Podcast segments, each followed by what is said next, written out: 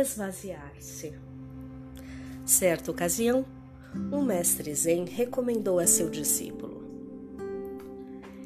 esvazie-se por dentro, siga o exterior.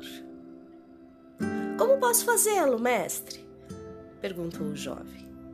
E o professor respondeu: vazio por dentro, seguindo o lado de fora. Esvazie-se e siga sem apegos ao eu individual. Relacione-se bem com as outras pessoas.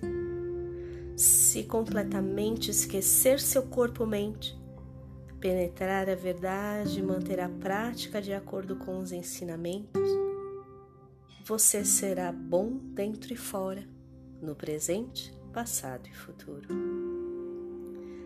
Esse ensinamento parece contradizer os anteriores, afinal, procuramos o silêncio e a introspecção. O que significa seguir o exterior?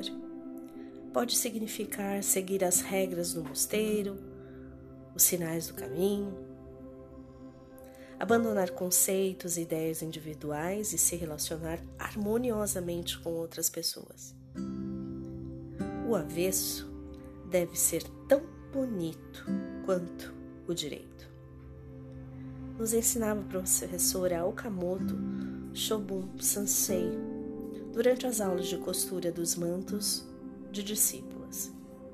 Okamoto Sensei fora discípula de um mestre zen contemporâneo muito conhecido, chamado de monge sem teto. Ele nunca quis assumir um templo fixo e viajava por todo o Japão depois da Segunda Guerra Mundial. Convencido de que o zazen é o caminho para o não violência ativa, para o diálogo, para a paz mundial, para a transformação da consciência humana, a maior revolução de todos os tempos. Kodoroshi acreditava que por meio do zazen haveria harmonia na Terra. Dizem que ele era muito cuidadoso em tudo o que fazia. Por exemplo, ao tomar banho, molhava o mínimo possível a sala do banho. Deixava apenas um pequeno círculo molhado, ao lado da banheira, diferentemente de outras pessoas que ensopavam toda a sala de banho. A nossa superiora do mosteiro de Nagoya nos ensinava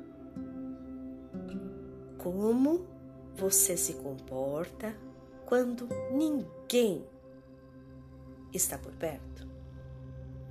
Lembre-se de que ele tudo vê. Se ele vê, todos veem. Comecei assim a me observar quando estava só ou em uma relação a outras pessoas no mosteiro. Muitas vezes era gentil, delicada, na frente das mestras e mestres. No entanto, era exigente, de cara fechada e até mesmo rude com minhas companheiras de cela. No dia em que percebi minhas duas caras, fui capaz de começar a mudar.